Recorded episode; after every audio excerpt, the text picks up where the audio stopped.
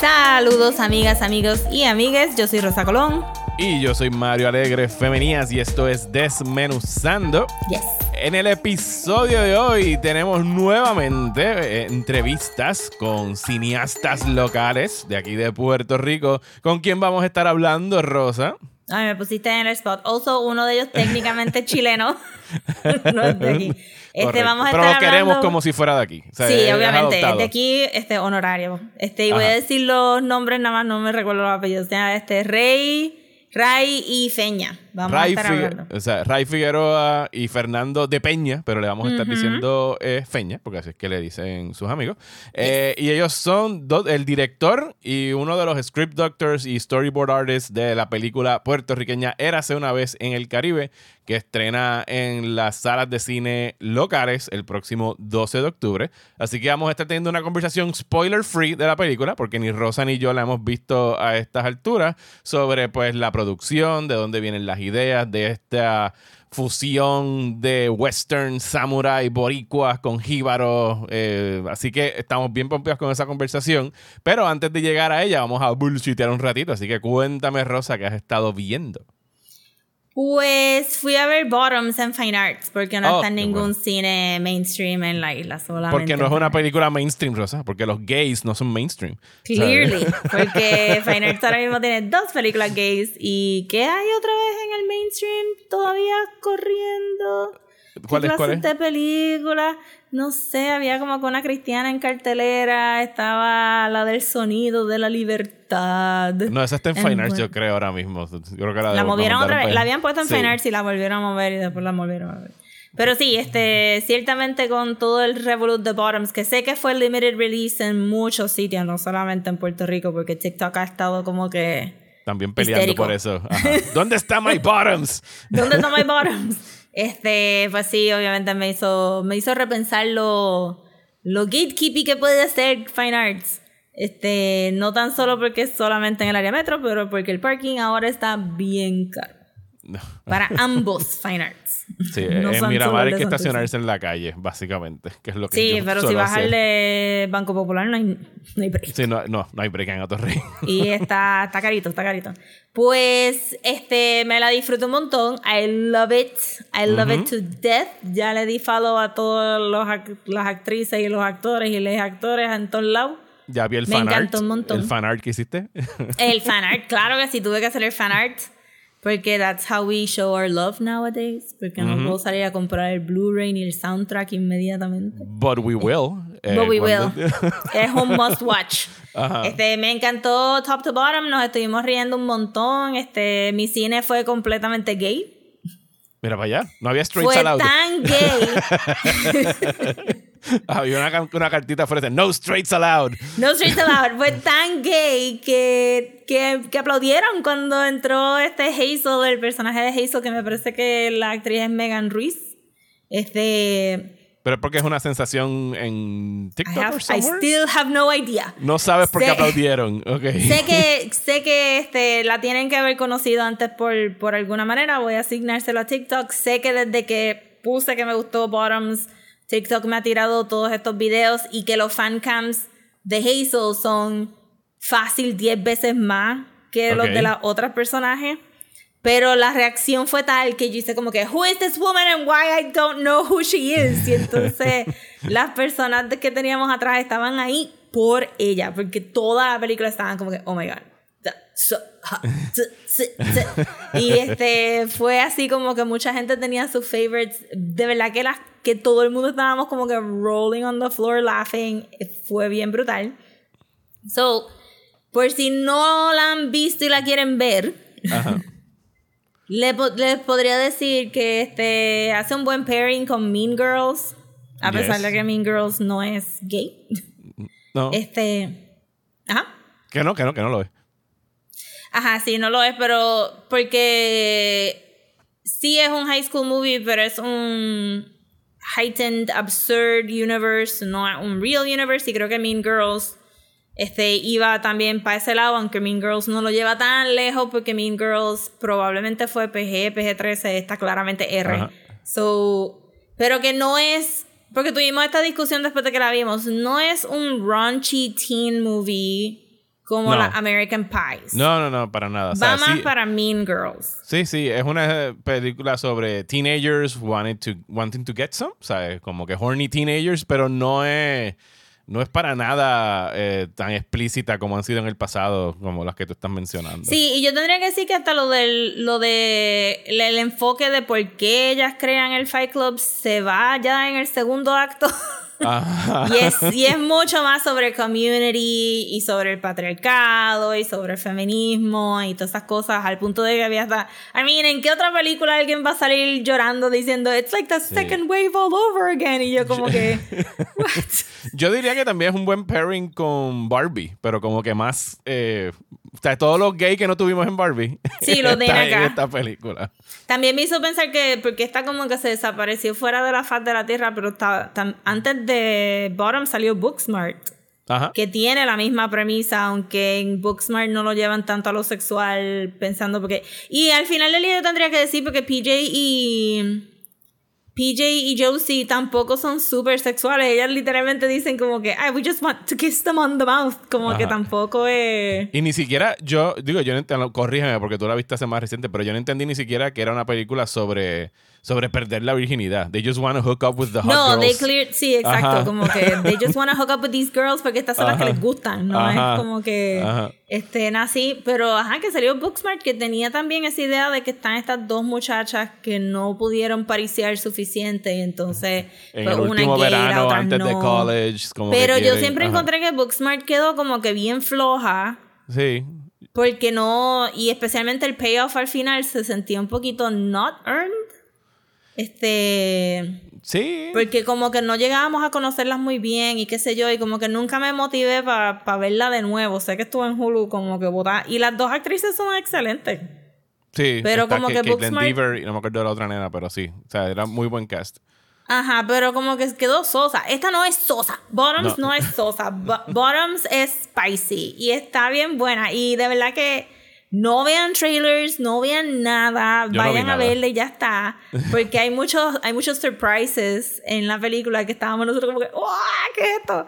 Eh, y también tiene mucho rewatchability porque yo no sé si tú te fijas en los posters que había en la escuela, they were horrible. Hay un chorro de cosas, hay un chorro de easter eggs y la película funciona Sí. como que en este heightened reality donde no estamos en la realidad de high school, ¿sabes? Como todo el mundo está saying the, the quiet pa- part out loud, todo el mundo dice lo que piensa sin pensarlo, Sí, los maestros no sí. son maestros, ¿sabes? Pero entonces estaba, estaba crazy porque hasta el maestro, porque era como que se supone que el maestro no fuera como que competente, pero entonces las asignaciones que daban sí eran, porque Ajá. estaba estudiando bell hooks y era como que todo es bien como que bien crazy para que sea funny, pero y tiene un really nice payoff ending también, como que no son caricaturas, pero no son tan caricaturas tampoco, and it's really nice. So, y después de que la vean, pueden entrar al TikTok de Bottoms que tienen un zafacón de behind the scenes, como que a lot de cómo hicieron muchas cosas, pero también de ellas como que jodiendo con el TikTok oficial y,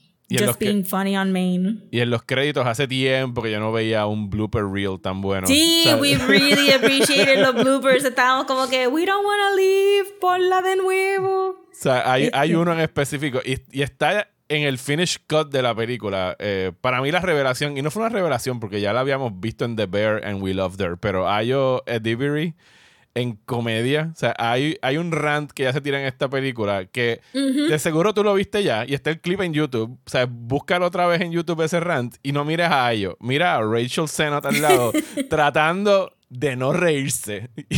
y eso es lo que te va a dar más risa la próxima vez que la veas. Full, aunque lo que estaba diciendo, si es el rant que estoy pensando, lo que Ajá. estaba diciendo era como que this is genius. Y Ah, obviamente se lo, y fue inven- se lo tuvo que haber inventado. Sí, Fue sí, se notó, se notó. Era como que it was so perfect que era como que sí. Because you're brilliant. Pues las cosas que me, me enteré fue que ellas dos se conocieron en NYU, so son panas desde hace tiempo, son panas, este, Rachel Sennott también es pana de Claire Bear, la de Bear. Ajá. Claire. Porque ella hizo Shiva Baby. Eso fue lo otro que viví, Shiva Baby. Y ella sale en Theater Camp, que estábamos hablando. Sí, también sale en de- Theater. Camp. Ajá. Pues vi Shiva Baby en preparación para Bottoms y Shiva Baby solamente está en HBO Max. Ajá. Este, según entiendo, digo, I'm sure que la pueden alquilar en Prime. Pero estaba bien buena también. Y Claire, no sé su nombre, le voy a decir Claire Bear. Este, actuó súper bien en Shiva Baby, no como en The Bear. So ahora estoy en un como que, ah, perhaps it was the script in The Bear que made you so flavorless. Porque claramente todas son panas y todas tienen un montón de química porque se, se conocen ya y, y, se nota mucho en la película. Eso estaba bien bueno, la verdad que sí. Tírense para Fine Arts, no se estacionen en el parking caro, no le van a ponchar el ticket en Miramar, eso ya no existe. Eso yo me di cuenta la última vez que fui y dije como que, ¿cómo que ustedes no ponchan el ticket? Así que el, parking truco, cuesta más caro que la taquilla de cine. El truco, gente, si van a Miramar, esto es lo que yo hice la última vez que fui, eh, van al cine, y después cruzan a pueblo, siempre te hace falta alguna cosita del colmado y ahí te ponchan el ticket.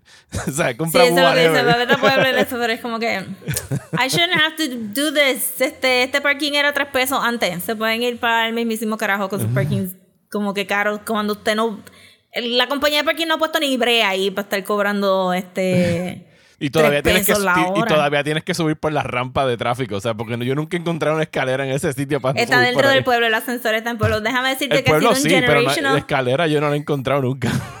no.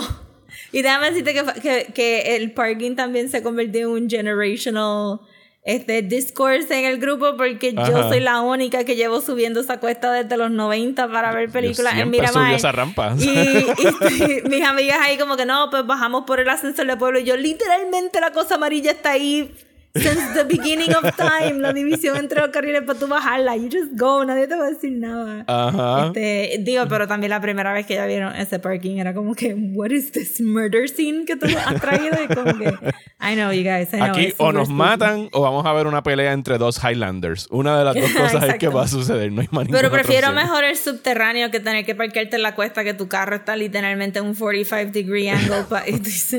ahí no te dejan parquearte, ahí siempre hay un guardia de pueblo velando. Sí, hay igual. Pero antes no, antes eso tú estaba bien. Que tú te, y, el, y el carro así. Ajá. Así. You know, ay Dios mío. good old times, good old times. Anyway, no vayan el parking de Fine Arts. Vayan a ver Bottoms. Vayan a ver este, Bottoms. y si no pueden ir a ver Bottoms o están lejos de donde están dando Bottoms, leí hoy por ahí que sale en VOD el 6 de octubre. Así que ya me invitó. En dos semanas eh, pueden ver No que VOD sea súper accesible tampoco. Sí, pero un el sentido de comunidad, de Ajá, I know, con otros gays, pero es absurdo que no hay un Fine Arts en Ponce. There, I said it. O que simple sencillamente cojan una copia y la lleven para Ponce después que la enseñen en Fine Arts. O sea, es como que just move it around. Ajá, move it around. exacto. You can do something, anything. Puedes mover la copia para otro lado. Y si tienen HBO Max, pues vean Shiva Baby, está bien. Bueno, si sufren de ansiedad es un poquito triggering, pero pero por lo demás es como que. It was eh, really good. It was really, really good. Pero sí, yo Ah, y también. Ajá. Porque dijiste Barbie. El score de Bottoms es, está escrito por Charlie XCX, que también salió en el soundtrack de Barbie, que supuestamente iba a ser solamente una, una canción, pero la directora de Bottoms la, la, le dijo, pero ¿y si haces el score completo? Muy bien. La directora de ella, de Bottoms es la directora de de Shiva Baby. O sea, es la segunda vez que trabaja con Samuel. Emily Something se llama. Eh, ahora mismo no recuerdo se me olvida quién. Pero she's really good y espero que, que, que, ahora con Bottoms pues le den más películas o le den más break de hacer sus películas porque no, no quiero que se me la lleven a una franquicia. I want her to keep doing the things she's doing. No me tienen cara de que vayan a, a seguir ese camino. Como que ellas están muy contentas doing their thing y están encontrando éxito haciéndolo. Así que es, o sea, y tienen público que la sigue. So, it's, es, cosa de keep building it. Así que. Sí, definitivo. En los próximos años, maybe, maybe Bottoms no hace un zafacón de chavos y no es como que un viral sensation. Pero yo tendría que decir como que la combinación de la directora, las actrices, el libreto, que lo escribió anyway la directora y, y Rachel, más tener un, un score con, con una musician bastante joven y nueva este, para mí nueva, no sé. pero joven, este, y tener tanto TikTok engagement, este, que yo no vi en Twitter antes de borrar el app, yo no lo he visto en Instagram, ha sido solamente en TikTok. Este, pues que va a ser algo para estudiar, porque no sé. Bottoms está genial, eh, vayan a verla eh, si pueden. Eh, yo no tengo nada que compartir en el bullshit esta semana, así que voy a hacer un self-promotion, self de Rosa y yo. Eh, vamos a estar hablando de que Rosa eh, recién, recién compartimos en la cuenta de Desmenuzando en redes sociales nuestra lista de las, no son 31 películas porque son más de 31, pero... un chorro de películas para ver ahora durante el mes de octubre. Rosa escogió 15, yo escogí, no, Rosa escogió 17, yo escogí 17 y entre los dos escogimos una para la noche de Halloween, que nos fuimos quizás por lo más convencional, pero es que no hay ninguna que la destrone. No hay ninguna que la destrone. Para el 31 recomendamos eh, Trick or Treat. Eh, la, película de Michael Doherty, creo que es el, apellido del muchacho. Eh, que no es un muchacho ya, pero le sigo diciendo el muchacho. Eh, pero también lo que escogimos. The Boy, sí. Hicimos doble tandas para los viernes. y cómo, ¿sabes? ¿Cómo vamos a estar hablando de esta lista? No vamos a estar reseñando todas las películas en octubre aquí en el podcast, gente. Eh, pero lo estamos tratando de hacer como una manera de recomendarles a ustedes películas para ver durante el mes de Halloween que no sean las mismas 30 películas que recomiendan todos los años, aunque hay unos clasiquitos por ir regados porque siempre es bueno como que Sí, pero no hay tus Nightmare on Elm Street ni Friday the 13th ni Halloween ni, ni, Psycho ni ninguna de esas otras cosas que siempre dan para Halloween. Así que Rosa, ¿qué quieres decir de la lista para la gente que nos está viendo y escuchando?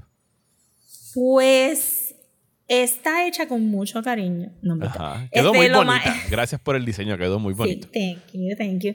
Eh, lo de la lista, pues obviamente queríamos sacarla con tiempo para que fueran haciendo planes de fecha, pero este, no estamos seguros dónde estas películas van a estar streaming en octubre, porque saben que todos los meses hay un reshuffling y en Halloween aún más, porque algunas van y vienen, so pendiente a las redes sociales porque vamos a estar diciéndole en octubre, cuando empiece ya la primera, dónde pueden ir viendo cada una de estas películas. Sí, cuando hicimos la lista, creo que entendimos que estaban en algún momento en digital. Hay que ver dónde las mueven en octubre. Exacto, hay que ver dónde las mueven. Obviamente los Shutter Originals se quedan en Shutter. Hay algunas que probablemente se van a quedar en Shutter porque ningún otro servicio las quiere, pero hay dos o tres que, que pueden que se muevan around So queríamos, pero queríamos sacar la lista antes del primero de octubre para que no estuvieran como que anda, para qué Este, y también eh, hay un healthy, es una lista internacional, yo siento como que no es solamente, no es solamente de Estados Unidos, no es solamente for serious.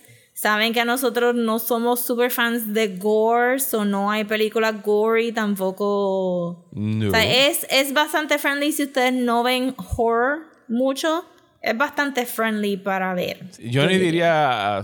Hay una que está media hardcore. la, que yo diría que está hardcore es Antichrist de Lars ah, von Trier. Sí, pero, sí, sí, ahí la Pero la gente sabe. Sí, sí, la gente debe ir con un trigger warning para esa. Pero sí, mirando por encima, tenemos cosas de Dinamarca, de Corea del Sur, tenemos Japón, tenemos México, tenemos Argentina. Argentina, Guatemala. Guatemala. Eh, Australia, eh, España, Inglaterra. Sí, eso sí, no, le estamos dando la vuelta al mundo, ¿sabes? Con esta lista, para no quedarnos solamente en horror Estados comedy, hasta horror horror y experimental horror, porque tenemos Mad God también, ¿verdad? Hay, eh, hay animación, hay stop motion, hay cine mudo, que yo recomendé por ahí Vampire, que es una película del 32 de vampiros. Hay romance, romance macabro entre caníbales y vampiros en un double feature que puse de, de Bones and All con Only Lovers Left Alive. Que me ofendí un poquito porque only, ¿tú has visto Only Lovers Left Alive? No. Eh, es la de Tilda Swinton y Tom Hiddleston, que son unos ah, vampiros. ¿le he visto? No, no lo he visto, no lo he visto. Pues cuando yo estaba haciendo como que mi filtro en Letterboxd de películas de horror, dije, nada más dame las de horror. Y esa no me salió. Y yo dije, porque, porque yo sé que no es una película horrorosa, pero son vampiros. Y a mí tú pones vampiros ¿Sabes? Mínimo. No, estaba en Sexy Vampires con Twilight. Sí, sí, pero si hay vampiros, yo sé que a lo mejor no es horror porque no es horrorífica, pero mínimo tú puedes poner más de un, combo de género y tienes que colar por ahí horror. Nada más que por el hecho de que hay vampiros que chupan sangre en la película. I'm sorry, pero eso es mi, mi, mi, percepción sobre que esa película debería ser considerada por lo Yo sé que es un romantic comedy, pero el horror element es lo que le da el twist a la película. Yo trato de coger películas que causaron un impacto cuando, cuando yo las vi. Como que si yo tuve una reacción a la película, pues ya sea una reacción de oh shit, o oh shit, o oh shit. Este, eh, pues lo traté de poner. De las películas que están aquí que yo recomendé que tú no has visto, ¿hay alguna que te llame la atención para ver en octubre? Pues tú dijiste que la casa, la casa lobo era la de. Esa es de Los nenes Chile. escapando. Sí, de escapando de. Creo que era de Pinochet. Sí, sí, de, De la- Pinochet. Esa me interesaría verla y obviamente pues el double feature de Bones and All y Only Lovers Left Alive. De las que. Tú eres más tú- difícil, pero tú has visto más películas que yo, pero... No, hay algunas tuyas aquí que yo no he visto. Quiero ver. eh, ¿Dónde está? Quiero ver Terrified. Esa es la Argentina, Yes. ¿verdad? Sí, Esa y la, y la próxima de ese director sale ahora, so ahora Sí, es el momento vi de el, ver Terrified. vi el trailer. No he visto Terrified y no he visto Sissy, que también está Yeah, en Shudder. Así que esas dos las voy a estar viendo en algún momento eh, ahora, en el mes de, de octubre. Y aunque no me... Ah, espérate, me faltó una. Aunque tú no me creas, todavía no he visto Pearl. Así que me voy a tirar el double feature de X y Pearl. Déjame Eh, desconectar ahora mismo el podcast. Se acabó de... La gente eh, desmenuzando 2019-2023. Eh, R- RIP desmenuzando. ¿Cómo no has visto Pearl? Maxine No he sale ahora. Pearl. ¿Sabes qué? Debería esperar a que salga Maxine y como que tirarme No. el barato. las veo ahora en octubre, lo prometo, las voy a ver Sí. ahora en octubre. Bueno, Y si se recuerdan, el año pasado hicimos un... No, no hicimos una lista, pero nos propusimos ver ciertas películas. Ajá. Porque vimos Drácula y Frankenstein. sí, porque queríamos ver clásicos que no hubiésemos visto. Ajá. Y lo hicimos, we did Ajá, it. hicimos algo, vimos algunos. puestos para esto. Yes. Y pues queremos que ustedes también estén puestos para la lista y pues por favor si nos siguen en Instagram o en Facebook o en TikTok o si todo... Yo no sé qué va a pasar con la cuenta de Twitter porque Desmenuzando no va a pagar Twitter. No, Este, ni, ni Mario tampoco. Mira, Rosy y yo estamos haciendo un underground movement a mover gente para eh, Blue Sky. Blue Sky. Así que tenemos cuentas. eh, si, no- si nos conocemos y ustedes escuchan el podcast y sabemos que son gente cool, porque no queremos como que llevar a los nazis a Blue Sky. eh, No, pues que nos no, pueden- nazis nos escuchan. eh, Exacto, nos pueden escribir y si tenemos códigos disponibles, pues los estamos Sí. compartiendo para, para Si no, pues yo diría que el second best sería Instagram. Do it, Ellen. Este. Ponte a cobrar. Do it, cabrón, para que se acabe de. para que te quedes ahí. Para cerrar ya esto. sí, pues, para que te sí. quedes solamente con los nazis y los, y los pedófilos y tu culto de, de mentes en tu propia red social. Digo, y obviamente si están en el Patreon, pues nos pueden poner en el Patreon a través del Discord, pues nos pueden decir cuál películas están viendo y todas esas cosas. O mejor aún, mándennos un voicemail o un videíto de ustedes hablando sobre la película y lo incluimos aquí en el podcast para que Sí, sí, compartamos vamos el día de a- Halloween. Let's spice it up. people. Let's spice it up. Let's, let's hold hands across America. Hablando de Us, que está en la lista. Eh, Hands Across en Blue America. Sky yo puse, en Blue Sky yo puse porque cada vez que el teléfono me marca 1111, como que it's a thing. Ajá. Y pues estaba ahí como que I got five on it y solamente una, Una persona, persona. el chiste, como que Sí, todavía- rewatch us. Sí, todavía el engagement en Blue Sky no está donde debería estar, pero poquito a poco. no, Está en beta. Está en beta, sí. Tienen que abrirlo. Anyway, eh, antes de movernos a, nuestra entrevista eh, con Ray y con Feña de Érase una vez en el Caribe, vamos a agradecer a las personas que todos los meses nos apoyan perdón, a través de nuestra página de Patreon en patreon.com slash desmenuzando, donde por 5 dólares al mes reciben dos episodios extra todos los meses, que este mes va a haber uno sobre eh, My Adventures with Superman, la serie animada de 10 episodios que está disponible en HBO Max. HBO. Fuck el Max, en realidad. Yo, de verdad, Eh, yo no eh, voy a decirle cómo se llama. y eh, que, by the way, salió el trailer de Our Flag Means Death. Lo que significa que Yes. Rosa tiene que pagar HBO por un mes más, por lo menos. Porque sale ahora en octubre. Sí, o por un mes, porque este mes fue porque Carla quería ver Shiva Baby y no habló conmigo sobre mi boicot de HBO. Así que, pero vas a tener que verlo porque ya salió el trailer, así que regresa Sí. el, el romance en los siete mares. Y hablando de piratas, también vamos a tener un episodio extra sobre One Piece, la adaptación de Netflix, que está dando mucho de que hablar y a mucha gente le está gustando. eh, Está súper fun. Incluyéndonos no a nosotros. Está Sí, fun. la tenemos que, que terminar. Así que eso es lo que tenemos en el Patreon de Desmenuzando. Muchísimas gracias por el apoyo. Y ahora hablemos sobre Érase una vez en el Caribe.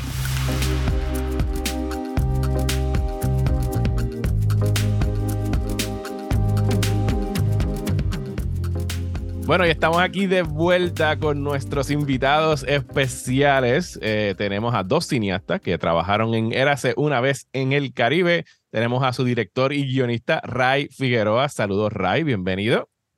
Gracias. Y tenemos a Fernando de Peña, que antes de empezar a grabar nos los habían descrito como el, un comodín, tiene varios puestos, ha sido el storyboard artist, eh, fue el script doctoring, entre otros puestos que ha tenido detrás de la producción. Eh, saludos, eh, Feña. Saludos, gracias por venir. Un gusto. Gracias por invitarnos y por recibirnos. Bueno, estamos eh, muy emocionados por poder hablar de esta película y recuerdo, no recuerdo exactamente cuándo fue la primera vez que lo escuché. No me acuerdo si fue en algún momento que hablé con Israel Lugo, que es parte del, del elenco, pero sé que fue hace dos o tres años y alguien lo que me mencionó que se me quedó grabado fue, están filmando un samurai western boricua. Y yo era como que ahí mismo lo hubiese entregado a los chavos para la taquilla. Era como que sold, díganme dónde es la fila para empezar a hacer, hacer casetas de campaña como hacían para las películas de Star Wars cuando regresaron en el 99. Así que, eh, Ray, por favor, explícame de dónde surge eh, esta idea y cuándo empezaste a trabajar en, en ella. Pues la idea pues, surge de, de mi siempre me ha gustado las películas samuráis, siempre me ha gustado los animes, siempre me ha gustado las películas japonesas y, y, y, toda la cultura asiática, ¿no? Y pensando en el tipo de película que uno le uno escribir la película que uno quisiera ver, ¿no?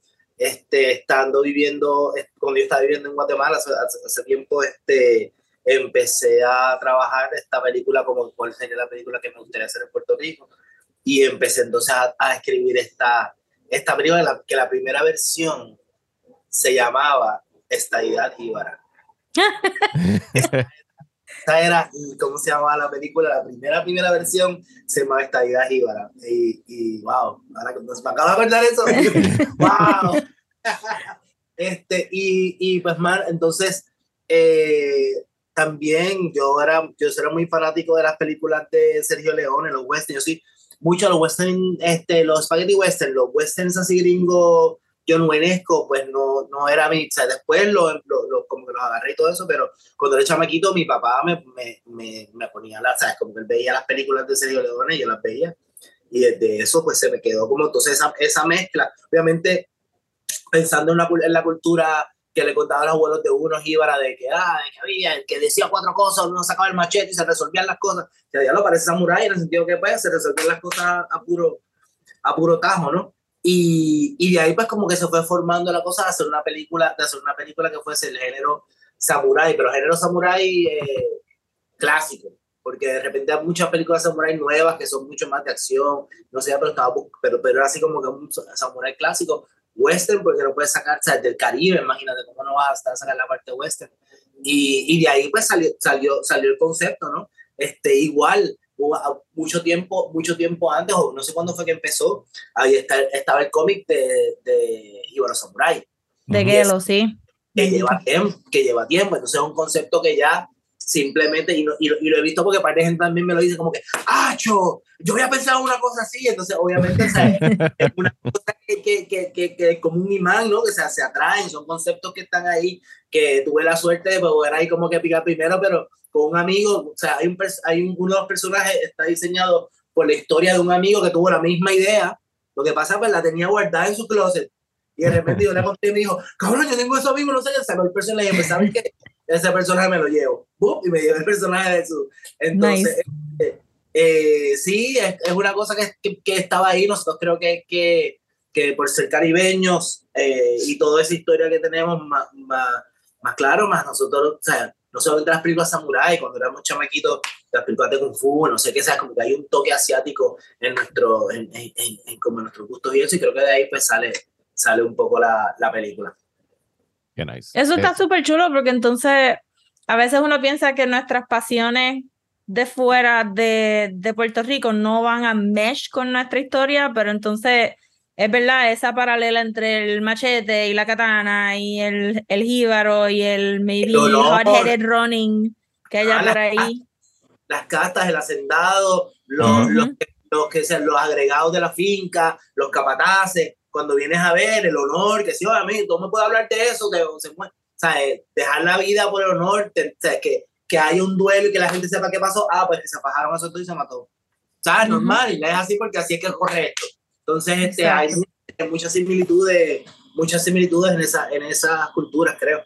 Sí, la llegada de los extranjeros que quieren venir a imponer su cultura y su forma de hacer las cosas, ¿sabes? Todo eso. Y a la misma vez había, hay algo también que, que era sobre tener un, nosotros, pues, siempre hemos tenido como que cuando te dicen el jíbaro, es como que el campesino brutito, como que no sea jíbaro, o el que va, pues, luego de contento con su cargamento y después regresa todo triste porque no vendió nada y está jodido. Y, Forever ahogados en charcas en el medio de los bosques y no sé qué, estamos jodidos. Y entonces de repente como que pensar el, el que, que, que pensar en, en tener un, un guerrero legendario, como lo que es un vaquero, como lo que es un guerrillero, como que en otros lugares.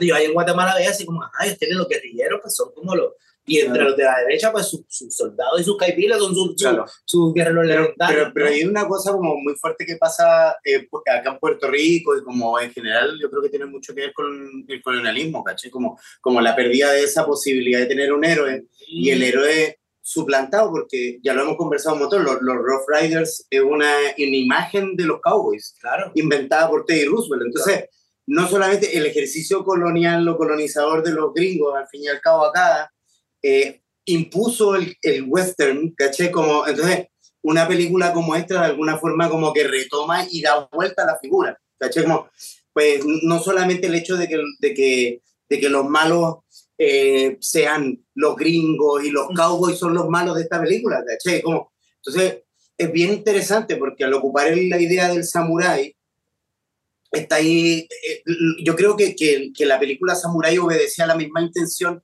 colonial de los gringos de alguna forma u otra. ¿Me entiendes? no? O sea, mm. a pesar de que hay historias de samurái antes, estoy hablando de las intenciones de Kurosawa, etcétera, todos tienen que ver con una posguerra y, y con una relación con, con, la, con los efectos de la Segunda Guerra Mundial, donde lo que necesitaba era eh, un héroe ¿cachai? que pudiera existir para reafirmar la idea, entre comillas, nacionalista eh, japonesa, que no fuera fascista. Mm. Porque, porque imagínate, venían saliendo en la Segunda Guerra Mundial. Entonces, hay una cosa muy interesante en, en el género de samurai versus el género western gringo, que, que, que, son dos héroes totalmente opuestos. Y en este caso, Sergio Leone, yo creo que al ser italiano y el entender haber nacido o vivido una época fascista, etcétera, etcétera, etcétera, y ser comunista o de izquierda, eh, logró como, como, como, como hilar esta, esta idea, ¿cachai? Esta idea de que el western puede ser un, una narrativa de liberación o de construcción identitaria o de discusión histórica, política, cosa que tal vez, no sé, pues, John Houston, ¿cachai? O sea, John Ford, ¿cachai? no era lo mismo, era más bien el eh, sí, era, era una figura heroica, o sea, la, versión de John Wayne es el que estaba por ahí matando indios y los indios eran los peores enemigos de la nación estadounidense. Claro. Eh, que También me hiciste, Ajá, sí, no, no, no, mala mía. Claro, o sea, Sergio Leone Ponte tiene esta Dark Sucker, eh, que es como sobre la Revolución Mexicana, donde hay un anarquista irlandés que pone bomba. O sea, la intención de los personajes que construyó Sergio Leone, reflexionando sobre lo que hizo Akira Kurosawa, porque es lo mismo, son películas que si bien no son necesariamente un texto político, sí tienen una estética política y una reflexión de lo que es la representación.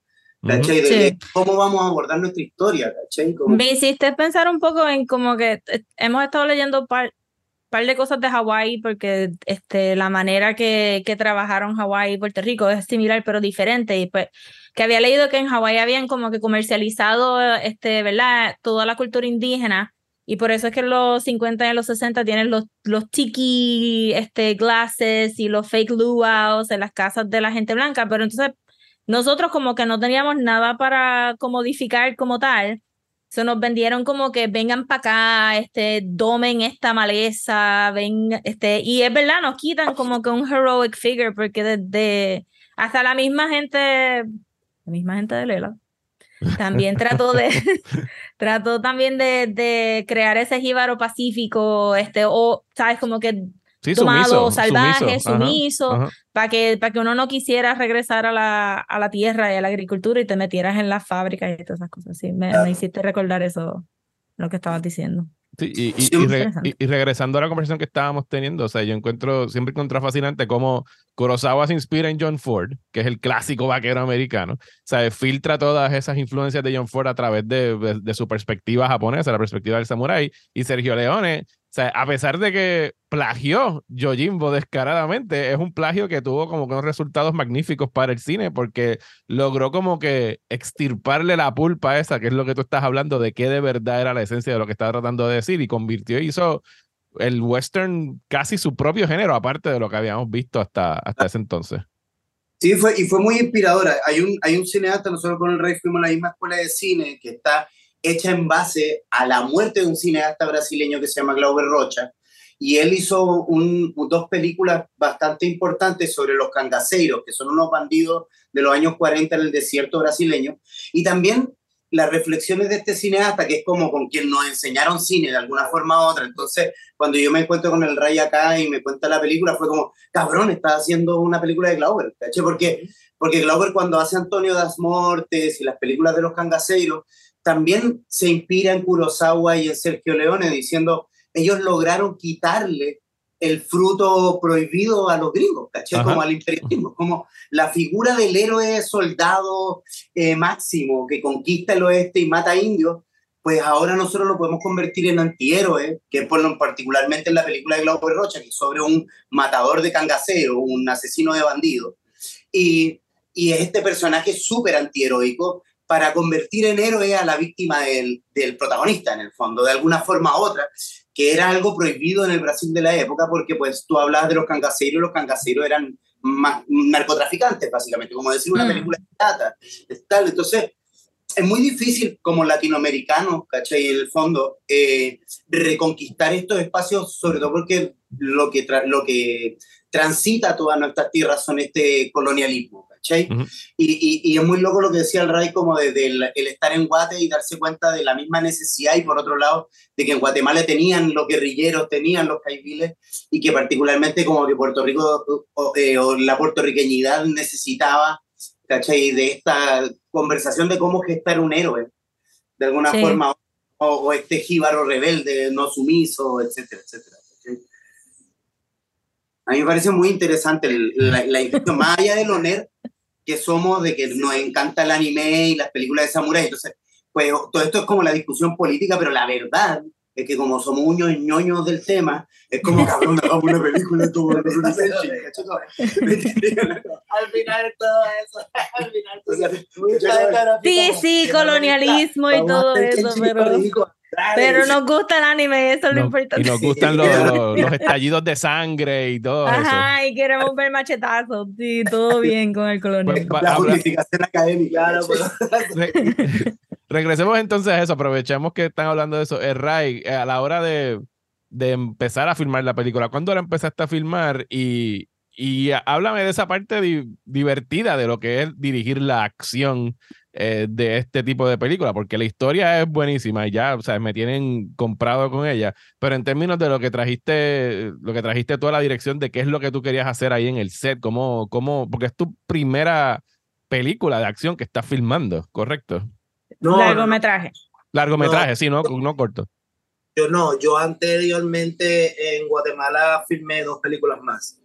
Eh, una que se llama La Bodega, y una que co-dirigí que se llama Toque de Queda, que es una película como de zombies en, una, en una colonia, ¿cómo se llama? Una organización, un barrio, era un barrio de Guatemala, una, una infección de zombies, pero zombies así como de violencia. Este, ¿Y dónde podemos ver estas dos películas? Esas están, este, yo creo que están en, en, no, sé, no, sé, si están en, en, Amazon o algo así, pero en YouTube seguramente están. Eh, yo, allá cuando, cuando estábamos en, en, en casa con usted y yo nos conocimos realmente, estuvimos en, en la escuela de cine, pero no, al mismo tiempo, nos conocimos en Guatemala cuando vivíamos allá. Entonces yo estaba con una casa productora, estábamos, con, que, se llama Casa Comal, que hacíamos un festival, hacemos un festival que se llama Festival Ícaro, fundamos una escuela de cine y entonces teníamos esta, la casa productora en donde hicimos, eh, bueno, para el tiempo que yo estuve allá, estuve como, como 12 años, eh, hicimos como ocho, ocho películas. Yo, escribí muchas de ellas, eh, la, junto con Edgar Sacabún, que es otro guionista allá que escribió, que escribió una también. y dirigí varias, estaba, pero, pero éramos realizadores desde el principio a fin de las películas. Entonces, si chequean, se pon Casa Comal y ahí hay un montón, muchas de las películas, y creo, creo que las puedes encontrar en Festival Ícaro TV, creo que están puestas, creo que valen 99 centavos, algo así. Pero, pero bueno, pero entonces las mías, yo escribí la mayoría, pero las mías, que la que yo dirigí fue La Bodega y Toque de Queda, que pues, la bodega, o sea, uno tenía que ver con, con, con, con, el fenómeno de las pandillas dentro de la sociedad y, y, y de, y, de, y de la pérdida de, de, de, pues, de la, del valor a la vida. La segunda era como que de los zombies y de, y de todas estas, pues tenía también un género medio Night of the, Living Dead con pandilleros, ¿me entiendes? Como una cosa así. Y luego entonces, ahora esta es la primera que hago en Puerto Rico, porque antes había hecho un corto acá, eh, bueno, varios cortos acá y todo eso, pero nunca había hecho una película acá. Y entonces yo cuando yo terminé la primera versión del guion de, de él, así, lo terminé y, y, ahí fue que me vine para ir a Puerto Rico, me regresé de, de, estar mucho tiempo fuera. Y de ese momento al momento en que grabamos la película, pasaron nueve años. wow. wow en desarrollo, en, hacer versiones de guion, en la pandemia. En la, la pandemia, María. Este, Uf, sí. Claro, fueron un, montón de cosas porque la película desde que yo llegué enseguida mucha gente se unió y yo estuve y yo estuve haciendo como casting desde el principio. ¿Qué pasa? Yo vine con había hecho un par de películas, había hecho ocho guiones en Guatemala, eso que realmente aquí eso no hace ninguna clase de diferencia. O sea, era como eso, como, ah, tú hiciste películas en serio, así como que sí, este, pero pues aquí nadie sabía, entonces tuve que como que empezar en rodajes así como, como ir conociendo la, la industria de aquí, las personas, este, me, me, un amigo director, Arimaniel, me empezó a meter ahí como que, mira, para tú, tú trabajas acá, trabaja acá, y, y, me puso de como continuista de una, de una, de su, de una película, de una eh, Carmín, iba a decir antes Cante el Gallo, la película antes Cante el Gallo. Ajá, sí. Eh, todo eso fue un proceso de yo como ir conociendo eh, la gente, porque yo iba no solamente viendo la, los actores y actrices, ¿no? Como diciendo, ay, lo que bueno es ese, oh, ese lo voy a usar, no sé qué, oh, diablo, esta persona no. Eh, lo mismo, lo mismo con, con, el crew, ¿entiendes? Como que viendo la gente cómo trabaja, conociendo a la gente, lo que me gusta, lo que no me gusta, no sé qué, y, y, ya como que entonces iba poco a poco la gente que me interesa le decía, yo tengo una película, y les iba contando, ah, ¿qué? ¿Y ahora Samurai? Vamos allá, y poco a poco iba a la, la, gente, pero puede seguir, cada vez que en los rodajes, mira, cuando tu película? No sé qué, y poco, y conocer fue el momento, y yo le dije, le dije a todo el mundo así como que, miren, eh, ya, todo el mundo hizo como que, ¡ah! Y se vinieron enseguida se montaron al barco. Todo el mundo, tú, tú, tú, tú, tú, tú sin, y, y fue muy, y, y realmente fue un rodaje súper duro porque teníamos, es una película bien grande, como decía Feña, es muy, es muy grande, muy ambiciosa, hasta, hasta casi inocentemente, con el momento que uno, ah, que vamos a hacer la que se joda, no sé qué, uno ve como, ah, diablo. Este, pero no teníamos, el problema era una película que necesitaba como, como 40, 45 días para hacerse bien, la tuvimos que hacer en 20, 20 23 días. Wow. Entonces, tuvimos que hacer, cambiar, este, por eso estaba Feña y Adrián, que, eh, eh, que otro guionista, estábamos ahí viendo, viendo y cómo cambiar, y se, Peña se llevaba las cosas y reescribía la escena y todo eso para poder hacer, bueno, vamos a hacer esa que sea en, este, en, todas estas dos aquí en este mismo sitio, y que no digan esto, pero lo digan, de, y mantener obviamente la integridad narrativa eh, y, y, artística, ¿sabes? Que, porque cualquiera viene y hace, quita esto, quita esto, dale para adelante, así como, no, no, no, no, tiene que hacerse de que esto todavía haga sentido.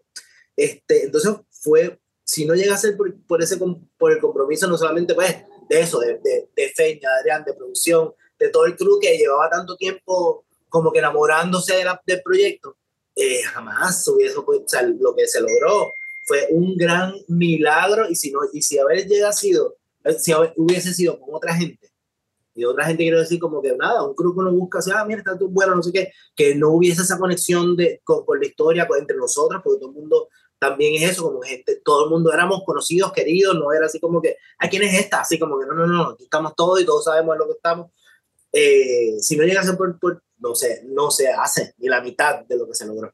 Entonces, mm. Eh, fue, fue súper fue super duro en la dirección, pues la, lo que me habías preguntado, pues nosotros teníamos la, todas las referencias claras, yo, yo sabía que era una película de, o sea, el, el género, el género samurai old school, Kurosawa es una cosa, y hay una, y, y, y que y teníamos bien claro las referencias que queríamos hacer con eso, pero además de eso también teníamos este, referencias de otro tipo de cine, porque, porque es, la, es mitad una película de, de samurai, pero la otra mitad es una película de Asia. O sea, la otra mitad es, es, es, es, la chica que la llevan y la ponen en un sitio de opulencia y le dicen, esta es tu nueva casa ahora, olvídate de tu pasado, tú vive tu presente, esto es lo tuyo ahora, mira qué lindo. Este, entonces, esa, sea, buscamos a través de, de con, con, ¿sabes? con la fotografía, con la puesta en escena, con, con, los actores, con el storyboard, con todo, buscamos, eh, buscamos mantener esa, esa esencia.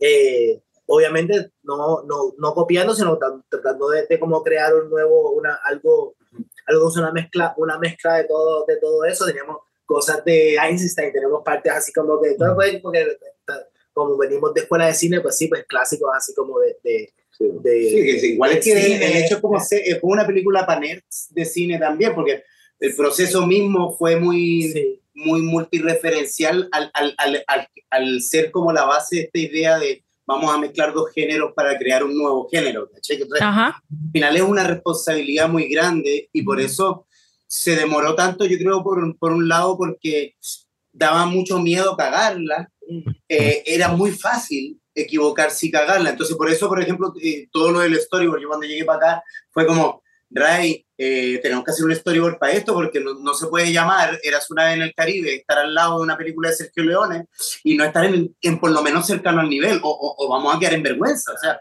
como, ok, tal vez no va a ser tan increíble la película como eso porque pues son peliculones de la historia, ¿cachai? O sea, como, pero va por ahí, o sea, como... El apellido.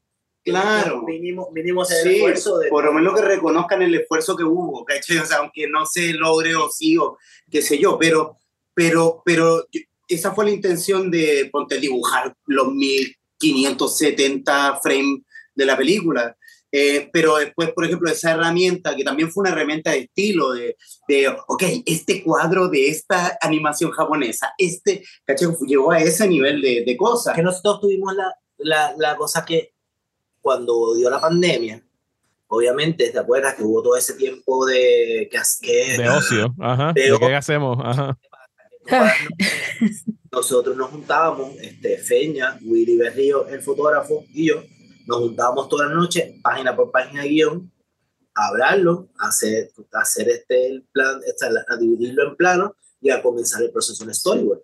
Entonces, tuvimos un tiempo, en esa paréntesis cabrón, la utilizamos entonces para, porque este y yo podíamos encontrarnos, pero para alguien como Willy Berrío, que es un de los fotógrafos que está más, más cotizado y más, más imposible de, de agarrarlo, ¿entiendes? Como que tú lo tengas por tres meses todas las noches. Ajá, porque todo el mundo estaba igual, o sea, no había nada que hacer. Sí, exacto. En, en, otras circunstancias jamás. Yo lo hubiese tenido en tres reuniones y se acabó. O sea que la pandemia fue una bendición para la producción de ustedes. Claro, bueno, fue, nosotros paramos todo y fuimos entonces pa, pa, eh, escena por escena y de ahí comenzamos todo el proceso de visualizarla, de que al final cuando terminamos todo el guion técnico, que era ponerla en planos, ¿no? Dijimos, bueno, ya la vimos, cabrillo. ¿Te acuerdas? El, ese último sí. día nos dimos un trago así como que acabamos de ver la película, la, la leímos completa. Y de entonces ahí comienza el proceso de feña de todos esos planos, empezar a convertirlos en dibujos y de eso pasarse entonces a los artistas para que ellos los conviertan en, mm, en storyboards. Fíjate, claro, fuera, fuera no. de, de, de, todos los directores que, y cineastas que he hablado aquí, no recuerdo otro que me haya mencionado que hayan hecho un storyboard de toda la película. Creo que son de los primeros, porque no es un proceso que, que usualmente tienen tiempo para hacerlo aquí en Puerto Rico con la producción tan rápida que tienen que hacer. Sí. Una película sí tiene tiempo, porque la producción nunca es, o sea, la película desde que, tú, desde que tienes el guion, Ajá. ya tú tienes que empezar a hacer un storyboard aunque sea con palitos, ¿me entiendes? Porque, pues, pasa que es, es, un proceso largo, hay veces que eh, hay, hay directores y directoras que simplemente no les gusta, uh -huh. simplemente como decía, decía, ¿quién era Herzog? Decía que el storyboard era el instrumento de los cobardes. eso es una cita bien Herzog. Eso. Hay corillo que simplemente le vale verga y solamente se tira y dice, ay, ahí vemos. Y ahí es que usted caga, ¿entiendes? Y, y hay veces que sí puedes tirártela así, pero como, como decía Feña, con una película que se va a llamar hace una vez, eh, tú, no, tú no puedes Y te voy a decir una cosa, si me hacer por ese storyboard, o sea, para hacer las cosas que nosotros hicimos, para hacer lo que logramos en ese tiempo tan corto, era, era, era muy, uff, decir como que esto es lo que vamos a hacer, y de ahí cortábamos, añadíamos, pero esto es lo que vamos a hacer. Y la gente lo veía así, que pa, pa, pa, pa, allá, y porque también esa, esa es la cosa. El, realmente, igual, al igual que el guion, que es una guía, ¿no? Como para que todo el crew vaya, todo, toda vayan por lo mismo. El, storyboard es lo que hace que todos estemos viendo la misma imagen. Más allá de, ¿sabes? Porque el gaffer, el grip, no sé qué, pero ellos no están viendo por el monitor, ¿sabes? Pero, pero ahora todos están viendo esto es lo que vamos a ver. Y eso yo creo que es de suma importancia y te, y el, el, lenguaje gráfico comunica muy rápido. O sea, bueno, tú que haces cómic y tal, o sea, porque nosotros que leemos cómics, o sea, eh, es como ya sé Kung Fu inmediatamente, ¿me entendés? Como que te va directo al cerebro. Sí, tú puedes gastar tantas palabras tratando de escribir algo y es simplemente el dibujo, ya lo viste, ya lo entendí.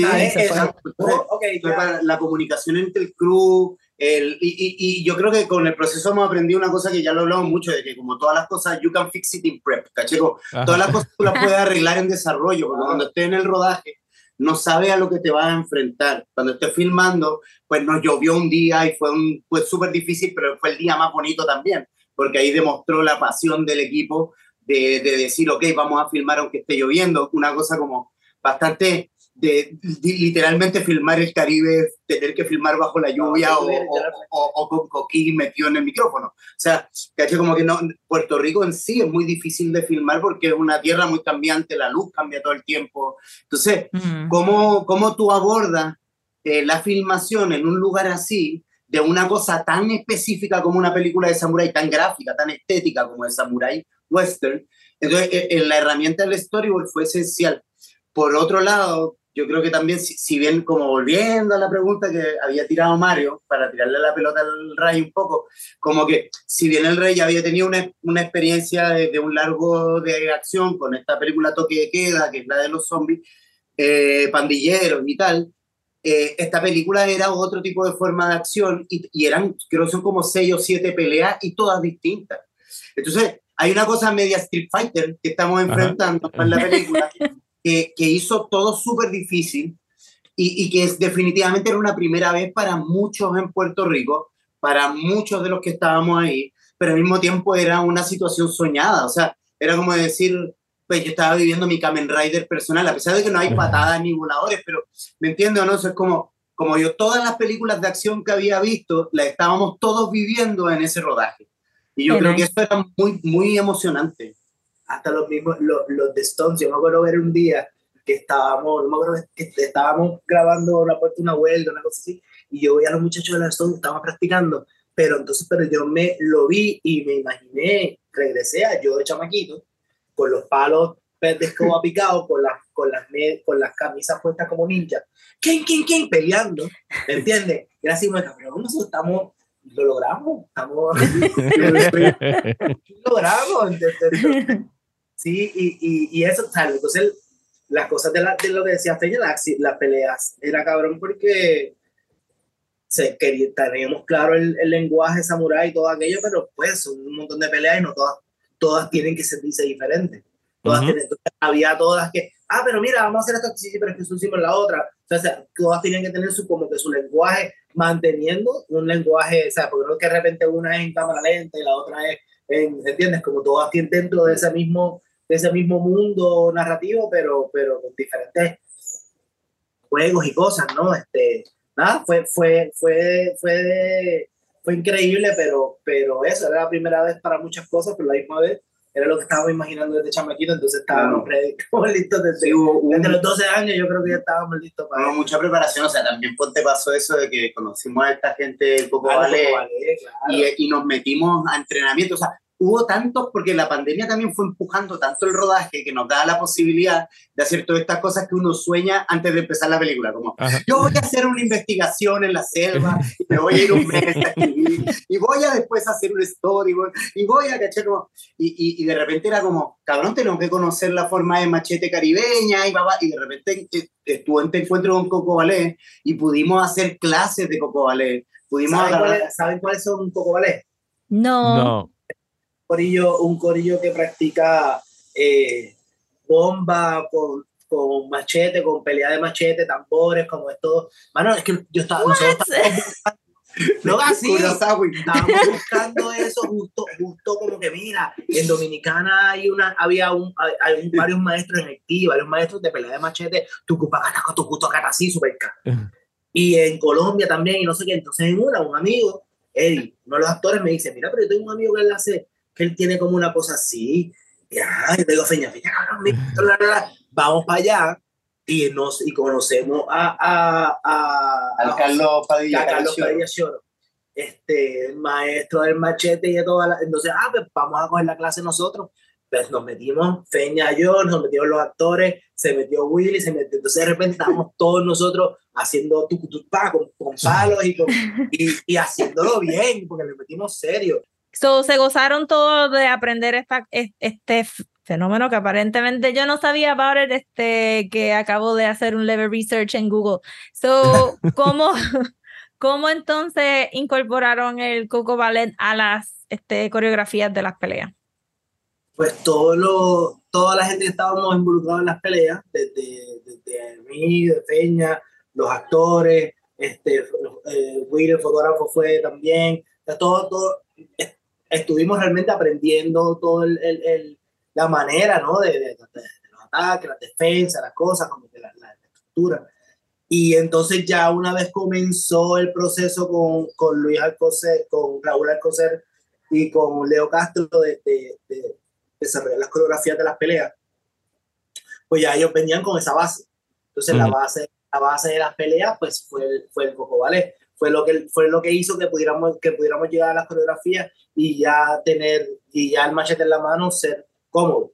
No así como, ¿qué, hago? Sino como que, porque estamos hablando que eso fueron meses antes de comenzar ensayos, comenzar, o sea, estábamos muchos meses antes, empezamos con Coco Ballet, al principio Héctor Aníbal, que es el, personaje principal, que es este dominicano, él, él se conectaba por Zoom. Y él entraba y él con un palo de escoba en su casa empezaba a hacer la... y luego eventualmente pues ya llegó, ya llegó a, Puerto Rico, estaba más cerca del rodaje. Pero, pero fue eso, básicamente era nosotros como, lo, como las personas que estábamos haciendo, creando, tener esa, ese contacto real y, y ese contexto real de, del machete y de dónde viene. No, el, el, paralelo está ahí de los dos samuráis facing off each other este, y teniendo como que este graceful flow entre los dos macheteros, que la gente entienda que no es que van a estar hacking por ahí para abajo con machetes, que es como que un baile, va a haber una, exacto, una narrativa también en las peleas, en la película. Hay una triangulación que yo creo que se dio en las peleas, que tenía que ver como con la visión del Ray, que tenía mucho más que ver con, con la pelea de la película de Samurai, esa idea de, un golpe, una muerte, ¿me entiendes? de, de, una cosa muy, muy, muy del karate, ¿cachai? Como de, con un golpe, acabar con todo el adversario, que yo soy mucho más wuxia en ese sentido. De, pero, pero, pero... Sí, más el, más el ballet, el ballet de la coreografía y todo. Ajá, claro, pero, pero sí, igual eso es una cosa como que de mi gusto pero el Ray que traía esto como muy claro en la película, yo mirándolo como desde afuera, como fanático viendo esto pasando, más la conversación del Coco Ballet que inevitablemente es más, más, más bailarina por, por, por, por su naturaleza, que es más cercana al capoeira, más cercana a la bomba. Entonces tiene como una, un flow. Y por otro lado, lo que trajeron los stunts y las coreografías de ellos, que viene más de de una forma más coreografía de película y gringa, por decirlo, decirlo de alguna forma. Entonces, fue muy interesante, yo desde afuera, que yo estaba encima haciendo también making of, de las diferentes máscaras, y, yo veía como, como, como se empezaron a mezclar estas tres ideas. O sea, la idea del Coco Vale, como decía el Rey, como que ya venía integrada en los actores, más las ideas que traían los Stuntman, que tenían que ver con una cosa más, pues, MCU, por decirlo de alguna forma, ¿no? Como más, más coreografía normal de película de acción de los Estados Unidos. Y la idea como profundamente tradicional de Japón que traía el Ray. Aparte que como lo interesante igual estaría bueno como eso de de la visita a, a Kyoto, al film. Ah, claro. Ahí no hablamos de eso. Parte del desarrollo de la película fue, eh, hay un laboratorio en, en, en Kioto que lo hacen cada, que lo hacen cada año, que se llama el Kyoto Filmmakers Lab.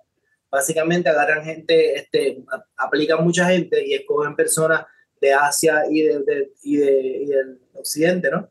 Para ir a este festival es que, que en Kyoto que se llama el Historica Film Festival eh, y, y, estar en unos talleres sobre cine samurai. Entonces era básicamente, y donde termina haciendo un cortometraje este, en los estudios, en unos estudios en Kioto, eh, mm. un corto samurai. Que, que, creo que le que no, Sí, eso es lo que iba a decir. Ese fue el que mandaste. Ajá, exacto. Si busca la espada y la horquilla eh, o The Story in the eh, ese, fue, es, ese fue un corto que yo hice allá en, en Japón eso, con el corillo, lo, lo, con lo, todo el corillo que era alrededor, había unos que eran del, del laboratorio, pero todos los gritos, toda la gente que estaba alrededor, los productores, todos eran japoneses, todos eran de ese mundo del cine, del cine este, Jidaigeki, ¿no? Como el cine de, de época y el cine de, de samurai. Y, y tengo que decir, paréntesis, paréntesis, pero tengo que decir que cuando puse el short film, me confundí un montón porque yo juraba que estaba viendo como que una influencia a la película, que era japonesa de otro lado, y cuando llegué al final y decía tu nombre, yo, hold up, estoy confundida. Quedó bien auténtico porque put me, let me tell you. Si, toda la gente que estaba trabajando ahí eran gente que lleva décadas haciéndolo, o sea. el, el, había un tipo, un viejito que llegó a hacer sonido, me acuerdo, y todo el mundo, cuando él llegó, todo el mundo se cayó en el set y todo el mundo le decía, sensei, sensei, no sé qué, senpai, no sé qué. Y el tipo se sentó, se puso sus cosas, dijo así, ready. Y yo así como, anda, pinga, ¿quién carajo este? Y aparentemente es un tipo que había trabajado de chamaquito, él viene trabajando desde Kurosawa. Sí, de algo así, imaginé. Él había estado con Kurosawa. Era así como todo el mundo, así como, anda para el carajo. Sí, cero, cero degrees of separation entre tú y Kurosawa en ese instante. No, me entiendes.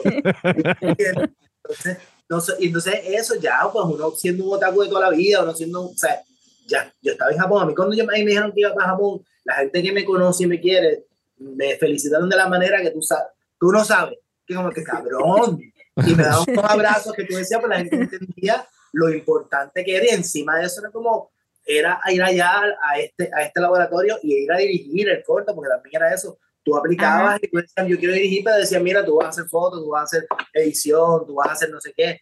Este, ahí me dijeron, ok, tú vas a dirigir. Y entonces para mí eso fue una cosa cabrona. Me, ¿Qué pasa? al yo ser tan así con todo el cine japonés y todo eso, cuando yo estoy haciendo el corto y estoy enseñando las referencias al corillo, pues era un montón de japoneses, pero había chamaquitos japoneses, japoneses que decían como que, que miraban las películas que yo estaba poniendo como Nibaba, como todas esas cosas así viejas, y eran así como que, ¿y eso? Y, pero, que los viejos productores, cuando vieron la cosa, ellos estaban así como que, ah, esto sí, es como que... a este le gusta, a este le gusta, él sabe lo que está hablando. al punto que el director del, el director del, del departamento y del museo y el, del festival, sin él poder hablar casi inglés, y yo sin, sin, sin poder comunicarnos casi, lo hicimos muy amigos porque él es un gran conocedor del, del anime y el manga. Y el tipo, él, empezamos a hablar de todas estas cosas y yo le conté sobre, yo tengo un tatuaje, uno de mis primeros tatuajes es el que tengo en la espalda, es el Suzuki, ¿te acuerdas cuando terminaban los animes? Que decía continuará. Ajá, ajá. Pues yo me tatué eso hace mucho tiempo. Y cuando yo le conté eso, ese brother no podía pregar. Él no podía estar él así le, decía a la gente, síguele el tatuaje, síguele el tatuaje. Y, y así, él decía, para el carajo. Pero cuenta, pues yo le conté que era que yo veía Massinger. Y pues, Ajá, y todos los muñequitos acaban. Y, a mí se me quedó eso, y pues una cosa filosófica continuará la vida, todo aquello. Uh fíjate eso. Ese, pero ¿qué sucede? Que ese brother, en uno, cuando hacen unos, unas, unos masterclasses, como una segunda parte, yo aplico de nuevo y me dice, ¿cómo tú estás aplicando? Vente para acá, es ya. Y no solamente eso, pero me, me ayudas y vamos a hacer una charla hay una, sobre esta película y me gustaría que tú charlaras un poco sobre la película, el, el, el, el, ¿cómo se llama? La, ay, ya se me olvidó el nombre ahora. La película de, la, la, primera no de Miyazaki, pero de cuando Miyazaki entró a la, que era el niño, el niño... Náusica, eh, no, no, antes de Náusica, la primera. Ah, Conan, Conan, la de Conan de... Ajá. Future Boy Conan, Future Boy Conan. ¿Y el futuro? No, no, no, era el, era el niño tigre, el niño, el, era como, Lo Ya, bueno. la, la voy a buscar ahora, pero no, er- eh, no era, no, él no estaba viviendo Miyazaki, era cuando él está entrando en los estudios. Ajá. Este, es, la, es la primera película de anime que fue la que hizo que, que dijeran, ah, Kimba de White Lion. eh, ¿no? no, no, Ah. no, Kimba. ¿Cómo se llama? ¿Cómo? Mala mía, Corillo, eh, si le dan pausa, pero podemos buscar en un momento. Eh, diablo, loco, estoy mal. estoy Sí, mal. estoy buscando aquí, espérate, espérate. Este, Tiger Eh, Moth, Wolfboy Era- Ken. Wolfboy Ken. Wolf Boy Ken. ¿No? Tampoco. dale pausa, dale pausa. Estamos aquí en como que en un Voy sketch de Kids in the Hall, tratando de recordarlo de, de esta película. Había Bueno, yo estoy aprendiendo algo porque yo Lo lo que por- pasa es que yo tuve que ir a hablar con esa, con esa gente y explicarle el contexto político de la película. Y era un, a un lugar lleno de japoneses. Entonces, era como si llamaran a, a un japonés a que viniera a hablar de salsa. ¿Me entiendes? Yo decía, pero ¿qué yo hago aquí? ¿Qué es esto? Este, y, y junto con, con, con Murasaki-san, que es el, que, el, que el, el, el maestro, lo hicimos súper bien, pero, ay, no acuerdo el, el, el anime clásico. Oh my god, ¿te recuerdas de qué año era? Son como como un Es del sesenta y pico, del sesenta y pico. Tiene, tiene varios nombres, tiene varios nombres. ah, Pero que son un niño tigre, un niño león. Bueno, hay una aquí que es de un niño lobo que se llama Wolfboy Ken, que parece como si fuera un Jungle Book. Mira, simplemente es que mientras más me Te preguntan, eh, se me cierran los canales de información. Me voy a acordar ya mismo y los voy a tirar ahí. Ya, ya. Bien, te recuerdas al final del podcast y vas a gritar. Sí, ¡Ah! eh, sí, es que me. Pero nada, eh, fui esas dos veces a Kioto, a eso, eh, a eso eh, que era no solamente te- te- era hacer el corto, pero te daban talleres, ibas a clases de, de Iaido para, y entender, no era solamente entender cómo es que funcionaba la, la espada samurai, sino porque era cómo tú hacías los movimientos para cámara. Entonces, como cosas Oh. como que, hey, no están chocando las espadas, tú me estás dañando mis espadas de la producción. Entonces tú paras aquí, tú paras acá, no hay razón que la espada toque en algún momento el actor. Entonces, sabes como que donde eran talleres que eran prácticos y teóricos y culturales. Y entonces ese son, fue una experiencia súper importante porque con ese corto, que es el- la espada y la horquilla, junto con el otro corto que hicimos aquí en Puerto Rico, que es el Conto Jíbaro, que es desagravio, no sé si, si es que también Sí, se lo lo para, el- Sí, para el festival de, de aquí de europeo. De la Hicimos Alianza corto Francesa. Para la Alianza Francesa. Entonces, esos dos cortos eran con lo que yo vendía la película. Decía, ok, ¿cuál es tu película? Voy a poner primero Samurai Jíbaro. Aquí tiene un corto Samurai, aquí tiene un corto Jíbaro. Mezcla esos dos y esa es Sí. la película. y vamos a estar poniendo los links a esos cortos en los show notes para que la gente los vea ver. y todo eso. Pero, ajá, el, el segundo, el segundo short me llamó mucho la atención. El framing de todos los shots estaba bien bonito y la cinematografía también, porque me imagino que hacer cosas en blanco y negro no es tan fácil. Sí, es que ese segundo corto ya fue con el equipo que iba a ser el equipo de Era Zona del Caribe. Oh, ok, ok. ya, ya, el, el, ya cuando yo voy a hacer ese corto, pues yo empiezo a llamar a la gente que, y empiezo el compromiso de a, frente y detrás de cámara. Como que, mira, vamos a hacer esto, obviamente no hay dinero, pero por esto vamos a hacer RC y con RC vamos a estar todos ahí. Y Sí, así fue. Eso Ese, es tan ese es el típico, el típico pitch No hay boricua. chavo. Ajá. Claro, es que Mira, mano, no tengo chavo, pero sí Pero. y todo el mundo estaba, tú sabes, todo el mundo está en la, está en la olla, todo el mundo está en la quilla, no sabe, y todo, todo el mundo como, dale, porque ya era gente con quien había hablado, con quien con conocía este proyecto. Hicimos el corto, y el corto nos fue súper bien en el festival, y en todos los festivales y eso nos fue muy bien. Pero es Y- que está fenomenal, déjame decirte, porque también está bien, la, la- el storytelling está tan concentrado, porque, ¿verdad? Lo vi, lo vi ahorita. y tienes este como que pan y la cara del, el- del hermano del, del muerto está como que tapado con la rama, pero él se está tocando el oído y ese es el motif de él hasta el final.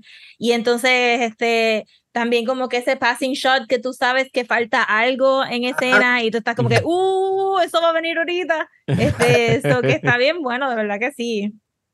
Sí, Está, está genial. fue un proyecto, yo estoy, yo estoy, estamos súper, súper orgullosos. O sea, porque eso fue eso, con, ya con quien editó la película, con, con Ron Chini, con Gabriel Cos, que, que editó, con Willy haciendo la foto, ¿sabes? Con, con Yusef y con Eddie y con, y con Lola Pedro, todos los que salen sea, todo el mundo que participó, o casi todo el mundo que participó en el corto, salen en la película.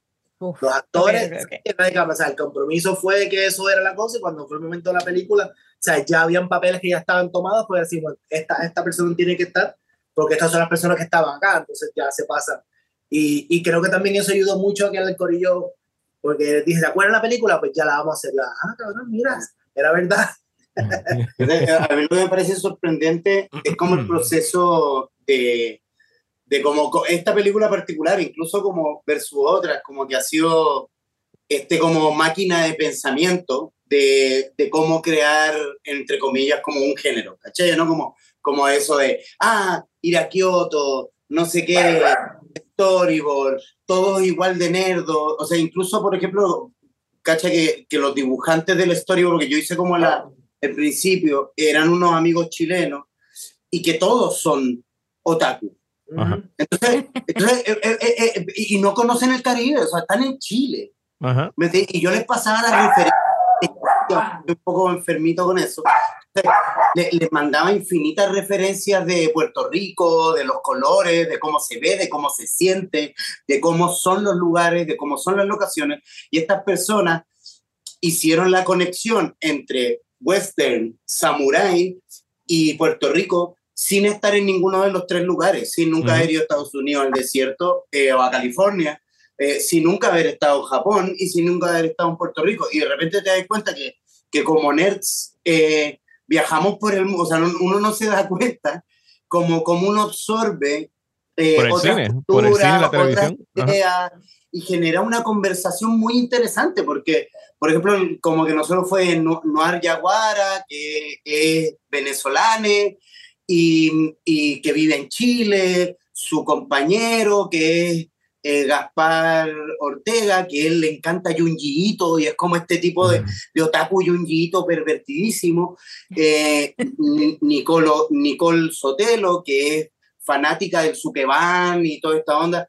Y después estaba Maclox, que, que pues se me olvida el apellido del Maclox, se llama Claudio, eh, donde él, él, él como es un poco más viejo que nosotros, en el sentido que tiene pues 50 plus, eh, le gusta mucho más el western y tal. Entonces, a lo que voy es que todos ellos, interpretando dibujos que hice yo horribles, que eran como los storyboards feos, y ellos llevándolos a, a una cosa más artística, eh, también hicieron una reflexión de género. Entonces, Ujú. e- ese storyboard al llegar a Willy, al llegar a, a Gabriel Cosa, al pasar a través de Ray, a los actores, yo creo que se convirtió como una máquina de conversación sobre género cinematográfico, sobre películas. Nosotros hicimos una lista de referencias eh, eh, brutal, o sea, como de, de todas las películas Geki, todas las películas sobre geisha, todas las películas de western, todas las películas latinoamericanas que tratan de hacer un western latinoamericano, o sea, eh, al final se versus otras películas, yo creo que se convirtió en este ejercicio multireferencial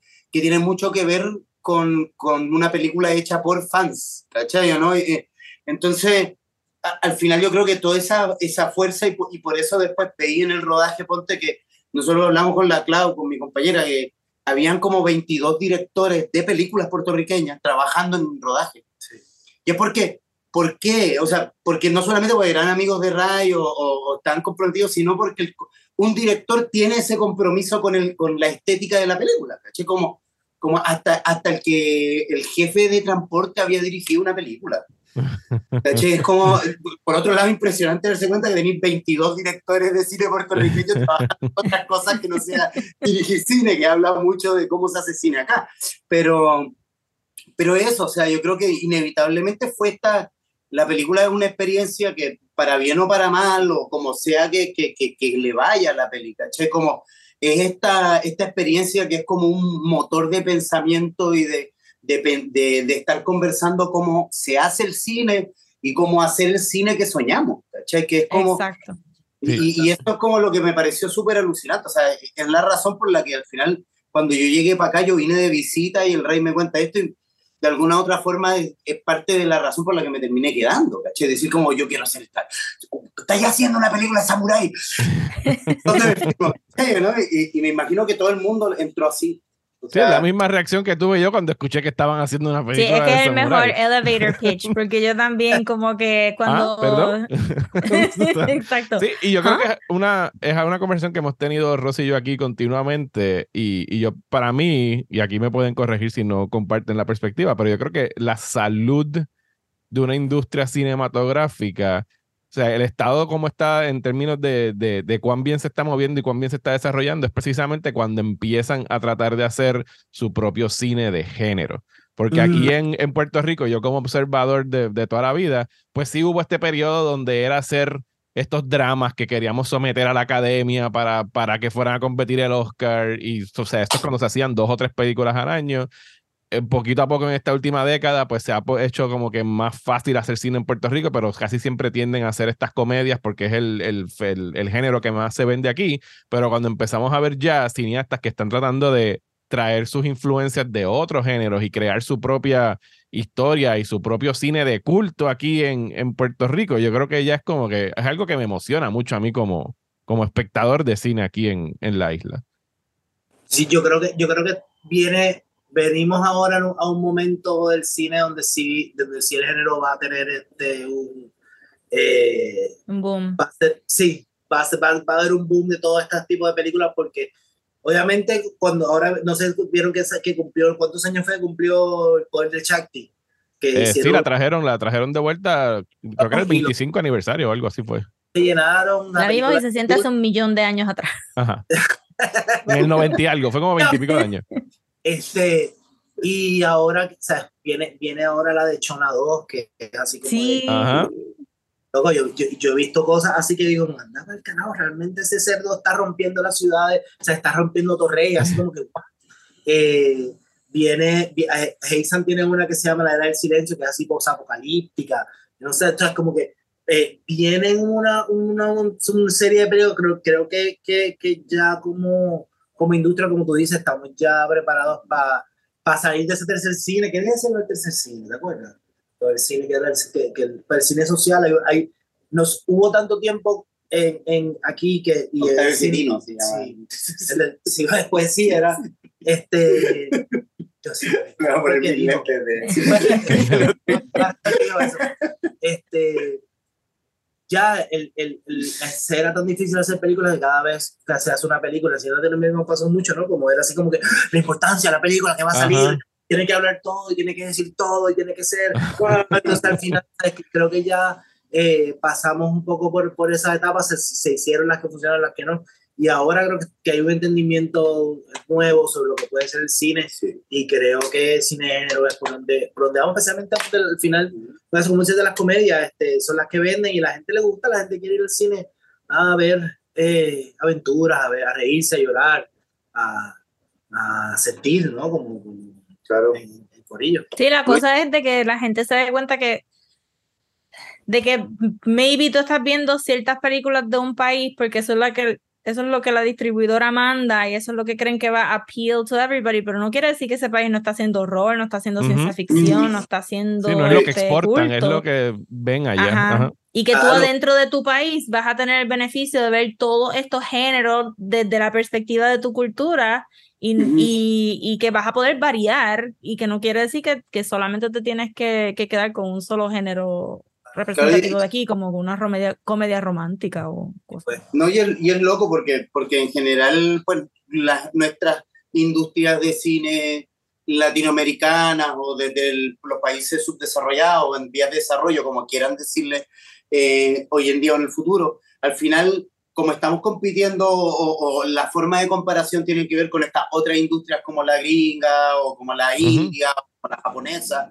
o como la china, que son enormes.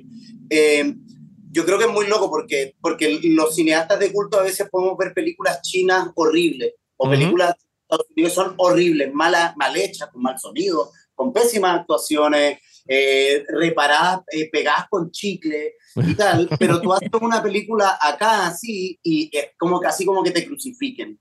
Y, y, y es muy loco porque es, eh, es un gusto adquirido que tiene que ver también con, con, con, quererse uno mismo, porque perfectamente podemos ver una película de la troma, mañana y, y, respetarla más que las películas del maestro Joseph Lando, ¿me entiendes o no? Y, y, hay una cosa como que en el momento en que estas películas empiezan a volver a resurgir, lo que pasa con el Shakti, que vuelve y empieza a generar una fanaticada que incluso puede quererla, aunque se ríe y todo, pero la puede querer como quiere una película de troma, ¿me entiendes? En el mismo nivel y empezar a decir, man, estas son películas que nos pueden gustar también, o sea, no todo el cine tiene que ser ganador del Oscar, no todo el cine latinoamericano tiene que ser el número uno en su especie, no todas las películas que hagamos en países que nos cuesta tanto hacer, ¿me entiendes? Tiene que ser la mejor película, o sea, podemos También limita, limita la creación.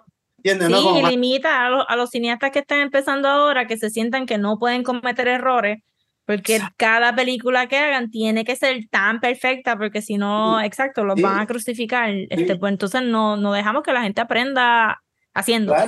Claro, el, el cómic, por suerte, tiene mucha más libertad ¿eh? y el cómic en el territorio latinoamericano, en la cultura latina, incluso en la parte latina de los Estados Unidos, eh, le pasa lo mismo. O sea, le ha costado mucho, pero ya lo encontró, yo creo, este espacio de como, de como libertad y como relajo.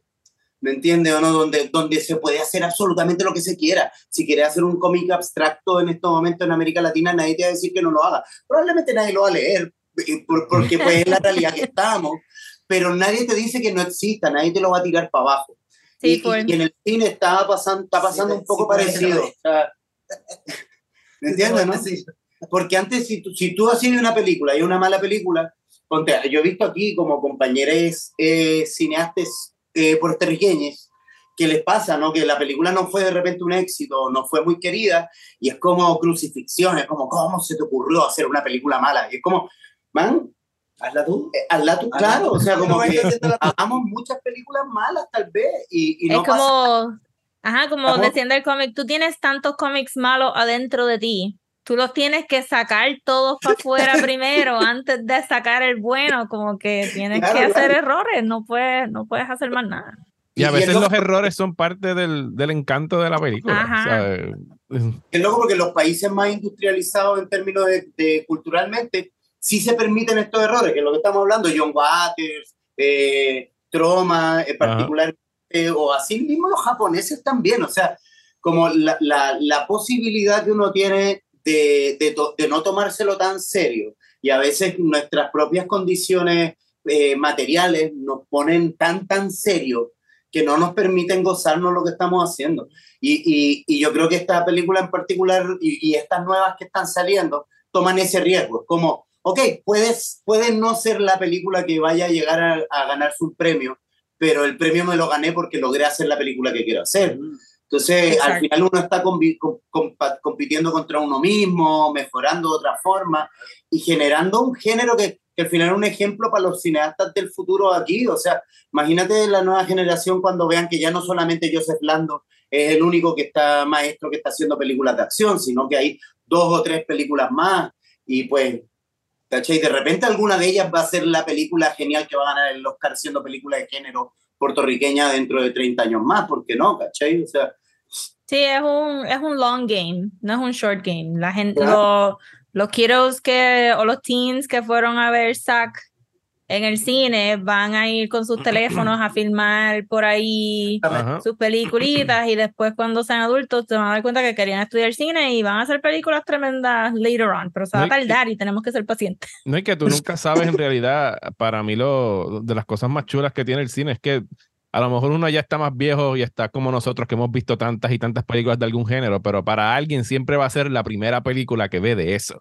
Y tú mm. nunca sabes cuándo, o sea, por ejemplo, ahora tuvimos el, el ejemplo de, de, Barbie este fin de semana o cualquier película como la que viene ahora de él hace una vez en el Caribe. Alguien va a ver esa película y va a decir, ah, esto me gustó, ¿qué más han hecho de esto? Y o sea, es como que ese es el gateway drug para muchos cinéfilos. O sea, que vieron aquí, alguien vio Barbie y se preguntó qué rayos estaban homenajeando en el principio y van y buscan 2001 Space Odyssey y así conocen a Kubrick y entonces alguien va a ver películas de Samurai, va a conocer a Kurosawa, va a conocer a Leones. O sea, todo es un, toda película sirve como un punto de entrada para la cinefilia. O sea, no, no, no se puede pensar que porque una película esté homenajeando a tantas otras, quiera decir que está haciendo una copia de una copia de una copia, sino que quiere decir que está fomentando y, y, es rindiéndole tributo a todos los que vinieron antes, a la vez que están tratando de hacer algo nuevo. y sintetizarla a la cultura nueva, que entonces es como que, ajá, porque tú puedes hacer en Estados Unidos, este, ¿verdad? Tu homenaje a Kurosawa y los hemos visto, pero entonces tú, traes tú, tú traerlo a tu cultura. Sí, es, el ingrediente. yo veo esta misma belleza a mi cultura. Es, es el ingrediente adicional, es como que es un samurai western. Ajá, ajá. He visto muchos en el Caribe. Oh, ok. Con jíbaros. con jíbaros, está bien, fantástico. ya, o sea, era lo único que necesitabas añadirle, era como que esa sazón adicional al caldo. Literalmente hablar de Érase una vez en el Caribe ha sido como esa escena en The Matrix que Mouse abre la puerta y dice Morpheus and Neo are fighting en este, ¿verdad? Y como que todo el mundo, vas a sacar una película de Samurai Jíbaros y todo el mundo, oh, hay que verla, hay que verla. Porque todo el mundo ha reaccionado igual, de verdad. Todos vamos a estar viendo el monitor del Matrix en los cines próximamente. sí, la, la, cuando salió el, el... Sí, siempre que contábamos la, película, Corillo, especialmente cuando se lo contaban, Corillo, que tú sabes que iba como que que iba a entender así como que, ¿qué? Pero ahora que salió que hicimos el teaser fue súper, súper cool porque hay un montón de gente que, que había escuchado pero no, pues no habían visto nada, ¿no? Entonces ya con el, con el teaser ese, pues, pues me, escribían comentando y no sé qué, y, pues como también uno sabe que vamos ahí como a ver. Sí. bueno, pues eh, queremos agradecerles a ambos por el tiempo que nos han prestado aquí hoy.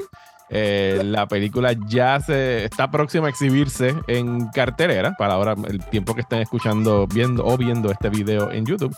Así que vayan a ver Eras una vez en el Caribe y muchísimas gracias a ambos por, por darse la vuelta por aquí en Desmenuzando. muchas gracias.